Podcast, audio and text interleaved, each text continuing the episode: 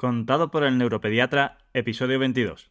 Bienvenido a Contado por el neuropediatra, con el doctor Manuel Antonio Fernández, el programa donde aprenderás y comprenderás las claves fundamentales del aprendizaje, la conducta, desarrollo, la crianza y la educación de los hijos, así como sus dificultades y alteraciones para prevenir problemas y evitarlos, detectándolos de forma precoz para actuar de la forma más adecuada, lo más rápido posible y así tratarlos y corregirlos. Todo esto guiados y acompañados por Manuel Antonio Fernández, el neuropediatra, y un magnífico equipo de profesionales especializados en neurociencias, testimonios en primera persona, colaboración de expertos de diferentes ámbitos, algún que otro personaje famoso y todo lo necesario para conseguir tus objetivos parentales. Este programa es para padres responsables e implicados al 100% o al 200% en el proceso de crianza y educación de sus hijos, neurotípicos o neurodiversos, con capacidades habituales o capacidades especiales que quieran algo más para ellos, para padres luchadores e inconformistas, que estén dispuestos a darlo todo por su familia, a emprender,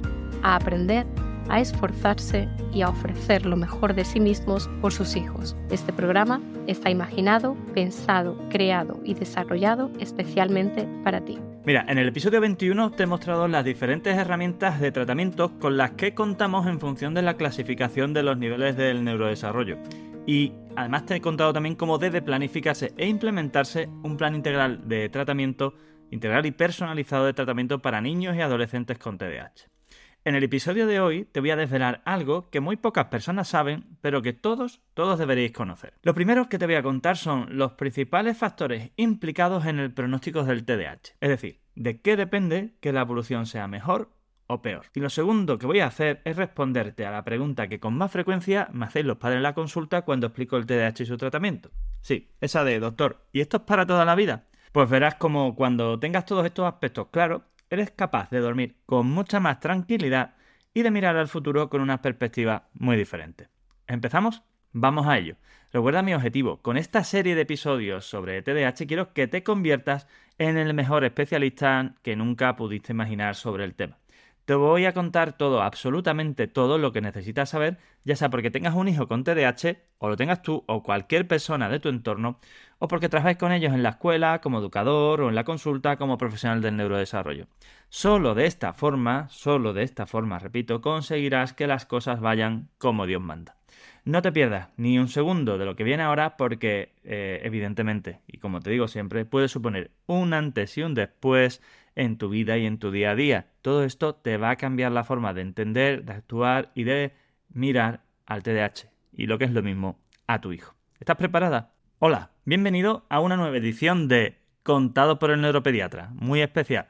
Como puedes darte cuenta, si has ido siguiendo de forma ordenada todos los episodios de este podcast desde el principio hasta el final, pues estoy siguiendo una estructura, eh, un paso a paso de los aspectos más importantes que podemos definir en cada uno de los niveles del neurodesarrollo que te presente en sus inicios. Y de esta forma, en lo que nos eh, confiere, en lo que nos respecta al TDAH, no solo entenderás las claves fundamentales, sino que podrás entender los mecanismos fundamentales en los que se basa el desarrollo neurológico normal, que es fundamental. ¿Y sabes por qué hablo de esto aquí? Pues porque Estamos trabajando, como te dije en el episodio anterior y ya te vengo anunciando hace algunas semanas, en un programa de desarrollo integral de alto potencial que era dirigido no solo a los niños con dificultades, sino a padres de cualquier niño. Vamos, a padres con tu perfil, con el perfil como el tuyo, que nos sigues en este podcast. Recuerda, para lo que estoy aquí, en este podcast, este es el podcast, donde agrupamos y ayudamos a todos los agentes interesados en los procesos de aprendizaje, conducta y desarrollo infantil dentro de los procesos de crianza y educación a lo largo de la vida. ¿Quieres que empecemos con el tema central? Sí, ¿verdad? ¿Quieres que te cuente el pronóstico del TDAH y la respuesta a la pregunta ¿se cura o es para siempre? Pues mira, para responder a esta pregunta encaja como anillo al dedo volver a recordar la definición del TDAH porque mientras que la escuchas sabes que vas a ir descubriendo poco a poco y entendiendo todo lo que voy a contarte en el episodio de hoy. Eh, sí, y no solo sirve para las causas, el diagnóstico, los síntomas, el tratamiento, sino que toda la información que va incluida en ella es crucial para comprender los aspectos claves de la evolución a largo plazo y, en definitiva, de lo que más nos importa en, este, en esta situación, en este programa, el pronóstico real del TDAH. Así que vamos con ella. El trastorno por déficit de atención con o sin hiperactividad, más conocido por sus siglas TDAH, es un trastorno del desarrollo neurológico de origen multifactorial, pero fundamentalmente genético y de base claramente neurobiológica, en el que se generan una serie de alteraciones estructurales y funcionales en diferentes áreas del cerebro que alteran los mecanismos que regulan el control de la atención, el control de los movimientos, de los impulsos y las emociones, provocando problemas de aprendizaje y rendimiento académico, problemas de conducta o comportamiento, problemas en las relaciones sociales, familiares y personales y también en la estabilidad emocional el ánimo, la autoestima y el autoconcepto. Y como puedes ver, no te miento, con esta definición vamos paso a paso a, viendo todo lo que necesitamos tratar sobre el TDAH. Así que ahora directamente vamos con el punto 1 y el punto 2 que te voy a explicar. El punto 1 son los principales factores implicados en el pronóstico del TDAH, es decir, de qué depende que la evolución sea mejor o peor. Y el punto 2 cuál es la respuesta a la pregunta que con más frecuencia los padres me hacéis en la consulta cuando explico el TDAH y su tratamiento. Sí, esa como te he dicho antes de doctor, y esto es para toda la vida. Pues vamos con el punto 1. Los principales factores implicados en el pronóstico del TDAH, es decir, de qué depende que la evolución sea mejor o peor. Mira, para hablar de este punto, no vamos a cambiar la estructura, la perspectiva y la visión que te he estado transmitiendo desde el inicio de este podcast cuando empecé a hablar del proceso de neurodesarrollo, las preocupaciones universales de los padres, eso, ¿te acuerdas que llamaba pupas? Y las cremas, que son eh, problemas de, de, de conducta, aprendizaje, relaciones, maduración, autoestima, etc. Te recuerdo muy brevemente, tenemos unas instrucciones en nuestros genes con las que tenemos que desarrollar nuestro sistema nervioso. Nuestro sistema nervioso es el responsable posterior de todas nuestras conductas y comportamientos, cuyo desarrollo se consigue mediante una combinación entre lo marcado en nuestros genes y la influencia de todo el mundo exterior recibida a lo largo de la vida. Es decir, al final nuestro sistema nervioso se va conformando en base a las instrucciones que tenemos y a la influencia externa y eso es lo que condiciona también cuáles son nuestros patrones de conducta y comportamiento. En base a ello, nuestro desarrollo evolucionará de una u otra forma. Tanto es así que podríamos considerar el neurodesarrollo como un camino. Y para ponértelo más sencillo, te lo voy a... Bueno, ¿cuál es el camino más sencillo? Una línea recta. Pues de eso vamos a hablar. De esta forma, cualquier cosa que influyera sobre el neurodesarrollo afectaría a ese camino y por lo tanto a la línea que estamos definiendo. Recuerda eh, lo que te explicaba sobre el retraso madurativo en el episodio 1. Un camino un poco más lento, pero que sigue el rumbo normal de esa línea que te he marcado y que te he explicado, y que acaba alcanzando su objetivo, aunque un poco más tarde de lo normal, es lo que llamamos retraso madurativo simple. ¿vale? Esa es la primera pregunta que hay que hacerse cuando un niño tiene alguna dificultad. En cambio, eh, cuando vemos que hay una desviación del camino normal de desarrollo, es evidente que no se podrá alcanzar ese objetivo previsto porque nos estamos desviando, no estamos llegando, donde, no, no vamos rumbo a donde se supone que debemos llegar. Y esto es lo que llamamos trastorno del desarrollo. En teoría, y esto es fundamental que me prestes atención y que lo entiendas, si fuéramos capaces de reconducir esa desviación a su camino original, podríamos decir que hemos solucionado el problema, ¿cierto? Pues grábate en la mente esto porque ese debe ser nuestro objetivo real cuando pensamos en el tratamiento de un chico con cualquier trastorno al desarrollo, sobre todo a largo plazo, como te explicaba en el episodio anterior. La cuestión es, ¿esto es posible? Pues eso es precisamente lo que te voy a responder en el segundo punto de este episodio y no te quiero adelantar, no quiero romper el hielo ahora. Mientras, en este punto número uno te voy a presentar la lista de los factores que realmente afectan y lo hacen de una forma relevante a esa desviación tanto en sentido positivo como en sentido negativo.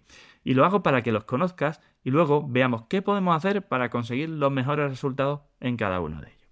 Esta es la lista. Primero, Edad de detección de los síntomas. Segundo, tipo de síntomas. Tercero, intensidad de los síntomas. Cuarto, capacidad cognitiva. Quinto, edad de inicio del tratamiento. Sexto, base genética de plasticidad neurológica. Y séptimo, red de apoyo y soporte. Y ahora, no te creas que te voy a dejar ahí, ¿no? Te voy a ir explicando cada uno de ellos, ¿vale? Edad de detección de los síntomas. Pues bueno, en este punto es fácil entender que cuanto, cuanto, menos edad tenga tu hijo, menos desviación se supone que debe haber sufrido de su proceso de desarrollo y por lo tanto más deben ser las posibilidades, se supone, también que debe tener de poder reconducirse hasta poder normalizarse. Evidentemente esto también se relaciona mucho con el tipo de síntomas, su intensidad o el inicio del tratamiento, cuyo peso puede ser incluso superior al de la propia detección precoz. Pero es fácil entender que una detección precoz puede conseguirse con un proceso óptimo de detección o también puede ser debido a que los síntomas se han complicado y de alta intensidad desde el inicio. Así que la edad de detección de los síntomas precoz es un factor positivo, pero en función de con qué otros se nos asocien, también puede resultar un factor negativo.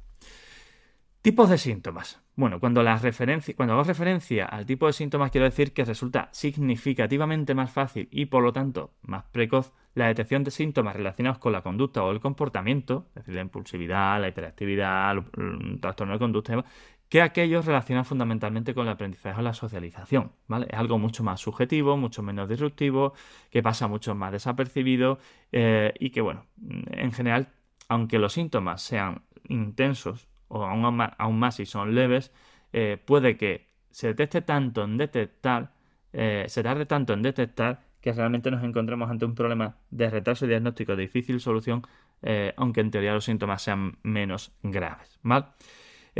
debido a ello, la existencia de unos síntomas menos disruptivos a priori, como digo, no siempre supone la existencia de un mejor pronóstico, especialmente si no se cuenta con una buena base, un buen sistema de detección unido a alta sospecha clínica. Es decir, esto es como siempre os explico. ¿Qué es lo que necesitamos para saber que algo no va bien? Lo primero que necesitamos saber es qué es lo normal para saber que tu hijo va siguiendo un camino que no es el normal. Por eso todo este trabajo que estamos haciendo de información y por eso cuando lo acabemos vamos a trabajar el programa de desarrollo integral que os va a ayudar a los padres a entender qué es el camino normal de neurodesarrollo y qué podéis hacer para mejorar y sacarle el máximo provecho al potencial de vuestro hijo y por lo tanto, cuanto mejor informado estéis de todas esas situaciones, más opciones tengáis de detectar alteraciones, de prevenirlas incluso y de que si aparecen, reconducirlas de una forma precoz. Después, intensidad de los síntomas. Pues en teoría y en correlación con lo que te he explicado en los puntos previos, la existencia de unos síntomas de mayor intensidad debería correlacionarse en teoría con un peor pronóstico. A pesar de ello, la situación no siempre resulta eh, así de sencilla, ¿no? Sobre todo cuando se tienen en cuenta eh, todos los factores que te estoy eh, contando. Pero además, sobre todo si hacen acto de presencia, varios de ellos simultáneamente, ¿no? Unos síntomas de inicio precoz, que son intensos pero de tipo poco disruptivo, en fin, se puede complicar mucho la interpretación diagnóstica de estas áreas. Después, capacidad cognitiva. Pues mira, aunque de entrada pueda resultar un poco chocante, no hay una relación directa entre el coeficiente intelectual y el desempeño de cada persona en su vida. En el caso específico del TDAH, se dan múltiples y variadas situaciones que deberíamos contemplar. Por ejemplo, por un lado, la correlación entre la mejora pronóstica del TDAH y la capacidad cognitiva resulta muy particular. Es positiva cuando el coeficiente intelectual se encuentra dentro de unos límites normales o ligeramente superiores a la normalidad. En cambio, cuando el coeficiente es bajo o se encuentra en cifras significativamente superiores a la normalidad, las cosas no se resultan eh, a ser tan sencillas ni, ni tan positivas. Y esto, que resulta generalmente fácilmente entendible para una situación de un coeficiente bajo, pues cuesta bastante más entenderlo cuando nos encontramos en la situación opuesta, ¿no? Aún así, es sencillo de explicar. ¿Por qué alguien con un coeficiente alto puede tener peores resultados cuando se asocia a un TDAH? Pues mira, una persona con altas capacidades, de entrada, sin ninguna otra dificultad, muestra dificultades específicas derivadas de su condición alrededor en el 30% de los casos, ya sea de aprendizaje, de conducta, de desarrollo, de relaciones sociales, etc. Si a eso le añadimos que su aparición conjunta con el TDAH puede hacer que se minimicen, no sean aparentes las repercusiones sobre el rendimiento académico en los cursos iniciales. Eh, que no sea fácil de detectar, que, se malinterpreten los síntomas tanto del TDAH como de las altas capacidades y todo esto lleve a un error diagnóstico de gran calado, pues las cosas pueden hacer que se compliquen mucho, ¿vale? Cosa que no ocurriría con un TDAH con una capacidad cognitiva normal porque daría unos síntomas que todos conocemos y que son claramente predecibles. Dicho esto, también tenemos eh, como factor relevante eh, la edad de inicio del tratamiento. Y este es otro de los factores mm, bueno, más relacionados con los anteriores, ¿no? que no es independiente. La edad de inicio de tratamiento es importante porque a menor edad, mayor capacidad de aprovechamiento de las vías neurológicas de plasticidad cerebral. Pero dicho esto, no deja de ser también cierto que una edad de inicio de síntomas precoz también eh, se relaciona con una mayor intensidad de síntomas, así como con unos síntomas de tipo más disruptivo. Así que, como decíamos en los casos anteriores, todos estos eh, factores están claramente relacionados. ¿Qué podemos decir de la base genética de la plasticidad neurológica? Pues otro factor clave, pero habitualmente desconocido para profesionales y familias de chicos con TDAH, es este. Y es que independientemente de la respuesta a corto plazo que podemos encontrar a la medicación y a la terapia, por supuesto, hay una serie de factores genéticos específicos e individuales que condicionan de una forma muy clara los efectos a medio y largo plazo sobre el proceso de desarrollo y de plasticidad cerebral que tiene cualquier intervención que. Debido a ello, debemos valorar de forma independiente el control de los síntomas versus la mejora del neurodesarrollo. Así que, ojo, una cosa son los síntomas y a corto plazo y otra la mejoría del desarrollo a largo plazo. De hecho, hay algunos kits de evaluación que nos permiten conocer esa predisposición, pero se trata de algo limitado a un pendiente de validación. ¿A qué me refiero? Hay estudios genéticos que nos permiten valorar el perfil de respuesta eh, individual de cada persona a los diferentes tipos de tratamientos farmacológicos y cómo es de plástico, entre comillas, flexible y modificable la, configuración de su cerebro. Pero bueno, esto es algo que está aún en proceso de desarrollo. Y finalmente, eh, no, por último, como se suele decir, menos importante, pero aquí con mucho más eh, peso, es la red de apoyo y de soporte. Y con esto me refiero tanto a la familia directa y ampliada, eh, como al entorno académico y social. No olvides nunca una cosa. ¿Tu hijo se caracteriza por su inseguridad? yo creo que sí, ¿verdad? A lo mejor no lo ves, porque a veces los chicos con TDAH tienen una conducta muy impulsiva, muy de tipo líder, etcétera, pero aunque esa sea su conducta, su comportamiento, la realidad es que hay un fondo de inseguridad que le lleva a tener ese tipo de actitud.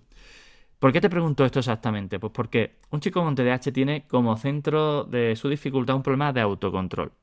Tu hijo no lo sabe, él solo es consciente de que intenta hacer las cosas lo mejor posible, pero no lo consigue. Es decir, está haciendo un esfuerzo que da pocos resultados. Y debido a ello se siente mal, se frustra, se irrita, se encuentra insatisfecho consigo mismo de forma constante, lo paga con su entorno, vosotros normalmente, los que estáis en casa, e incluso consigo mismo.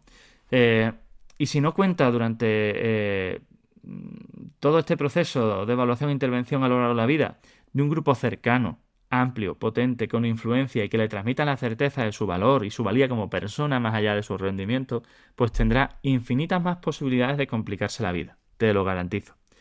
Eh, así que toda la red social de apoyo, es decir, la familia, hay que entender el TDAH, comprenderlo, comprender a tu hijo, saber cómo actuar, formarte, ser una experta en intervenir y detectar este tipo de cosas y sobre todo aprender aprender cómo es tu hijo dentro de su TDAH y qué puedes hacer tú para mejorarlo, para que no os convirtáis en auténticos enemigos y, competidores que estáis intentando tirar cada uno para un extremo. Y lo mismo con tu marido, con tu pareja, con quien esté a tu lado ayudándote en el camino porque si no vas a acabar discutiendo con problemas de, pareja, de relación. Y ten en cuenta que las separaciones y los divorcios duplican o triplican la tasa normal en las familias con TDAH. Así que es fundamental que sepas todo esto y que te conviertas en un experto en el TDAH y en su manejo. Es decir, lo tienes que comprender para evitarte todo este tipo de complicaciones. Pero también el resto de tu familia, tu entorno, los conocidos con los que normalmente sales, tu hijo juega, se relaciona, los compañeros del colegio. No significa que esto eh, lo tenga que, entender todo el mundo, es decir, que todo el mundo tenga que saber que tu hijo tiene TDAH, pero sí que los más cercanos conozcan la situación, sepan cómo manejarlo, sepan cómo es y cómo actúan determinadas situaciones en las que se le complica la situación, sus profesores, sus educadores desde pequeños, su entorno académico, una pena que los entornos académicos estén tan baldíos y tan faltos de información, de conciencia y de ayuda en esto, tanto en primaria como en secundaria, pero si todos ellos actuaran de forma conjunta con nosotros, la situación podría ser ampliamente diferente, ¿vale? Y, mucho más positiva. Pero dicho todo esto y explicado los principales factores pronósticos del TDAH, ¿qué me queda? Pues pasar al punto 2, ¿no? Que ya he dicho que es la respuesta a la pregunta que con más frecuencia me hacéis los padres en la consulta cuando explico el TDAH y su tratamiento y que es esa que, ya te he comentado antes de doctor. ¿Y esto es para toda la vida? Eh, ¿Mi hijo va a tener que estar tomando tratamiento siempre? Pues mira, según el razonamiento que hemos hecho en el inicio de este punto, del punto previo, si consiguieras reconducir el camino del proceso de neurodesarrollo desviado, en teoría podríamos reconducir eh, la situación y conseguir solucionar el problema, ¿cierto? La cuestión es si esto es posible. Pero la respuesta es rotundamente sí esto es posible. Lo que necesitamos conseguir es que gracias a los medicamentos y los diferentes eh, las diferentes herramientas que usamos para el tratamiento del TDAH consigamos que los mecanismos de plasticidad neuronal y cerebral existentes en nuestro organismo eh, como digo, apoyados por el efecto de esas diferentes herramientas, que además ya te mostré en el episodio anterior, ¿no? Pues vayamos consiguiendo que las nuevas neuronas que va generando nuestro cerebro, que sigue generando neuronas constantemente, mucho más al inicio de nuestra vida, pero también durante toda la vida, incluso cuando llegamos a la tercera edad, eh, pues vayan eh, organizándose de una forma diferente para conformar circuitos eh, que realmente funcionen de forma correcta, es decir, que sean eficientes y sin fuga. ¿Recuerdas lo que te expliqué sobre la fuga de neurotransmisores tipo dopamina y noradrenalina que hay en el lóbulo frontal, sobre todo, de las personas con TDAH y que hace que no respondan de forma normal a los estímulos externos? Es decir, recibimos un estímulo externo, nuestro lóbulo frontal lo filtra en función de cómo sea de atractivo mucho, medio, poco, etcétera, por nuestros lóbulos frontales van a mandar instrucciones, es decir, neurotransmisores tipo dopamina y noradrenalina, más o menos, en función de cómo sea de más o menos atractivo al resto de áreas para que se controle más, se tenga más paciencia y demás. Bueno, pues si en el TDAH tenemos una fuga que hace que esos neurotransmisores no lleguen a, su destino y conseguimos recambiar los circuitos donde existe esta fuga, pues estaremos acabando con el mecanismo neurobiológico base que condiciona todas las alteraciones existentes en el TDAH. Y es evidente que no podemos cambiar los genes, pero podemos actuar a muchos niveles para conseguir esto. Así que ya sabes, el objetivo a largo plazo del tratamiento del TDAH, y escucha esto con las orejas bien abiertas, ¿vale? Es reconfigurar el funcionamiento de los circuitos cerebrales ineficientes que provocan los síntomas propios del TDAH para que de esta forma podamos dar por solventado el problema de una vez por todas. Como comprenderás, hay un factor acumulativo o cuantitativo en todo eso. Es decir, cuanto más intenso, continuado y efectivo sea el tratamiento, más, mejor y más rápido, más mejor no, más coma, mejor, coma y más rápido, se, producirán estos cambios. ¿Entendido? Pues eh, si tú eres de los que lo ha entendido, enhorabuena. Pero lo normal es que después de explicar todo esto, no solo con palabras, sino también con esquemas y dibujos durante más de media hora en la consulta, lo más normal es que al final alguno de los padres pregunte, entonces, al final, ¿esto se cura? ¿Esto mi hijo lo va a tener que tomar toda la vida? ¿Puedo saber las probabilidades de curación que tiene mi hijo? Bueno, esta es una pregunta complicada que no se puede responder con un sí o un no, eh, ni con un cuándo, ¿vale? Sino con probabilidades aproximadas. De hecho, en general solo se puede tener una orientación al respecto. Pero para ayudarte he preparado un pequeño esquemita eh, en el que podemos decir que hay bajas probabilidades cuando la detección del, TH eh, es antes de los 6 años o después de la adolescencia, porque esto significa que antes de los 6 años los síntomas son muy intensos y disruptivos y después de la adolescencia significa que bueno, el margen de intervención y de flexibilidad cognitiva pues ya está limitado. Cuando los síntomas son de hiperactividad o impulsividad de alta intensidad o con complicaciones, es decir, con comorbilidades cuando un coeficiente intelectual medio, bajo o bajo, cuando el entorno social y familiar es escaso o disruptivo o negativo y cuando no se realiza terapia, porque aquí estamos hablando de la continuidad del tratamiento farmacológico, del tratamiento farmacológico se toma diario, pero también que esté complementado con terapias que pueden ser estimulación eléctrica cerebral, que puede ser eh, eh, neurofeedback, que puede ser terapia cognitiva, estimulación neuropsicológica, eh, apoyo académico, que puede ser, pues bueno, cualquiera de las herramientas con las que trabajamos habitualmente en nuestro centro.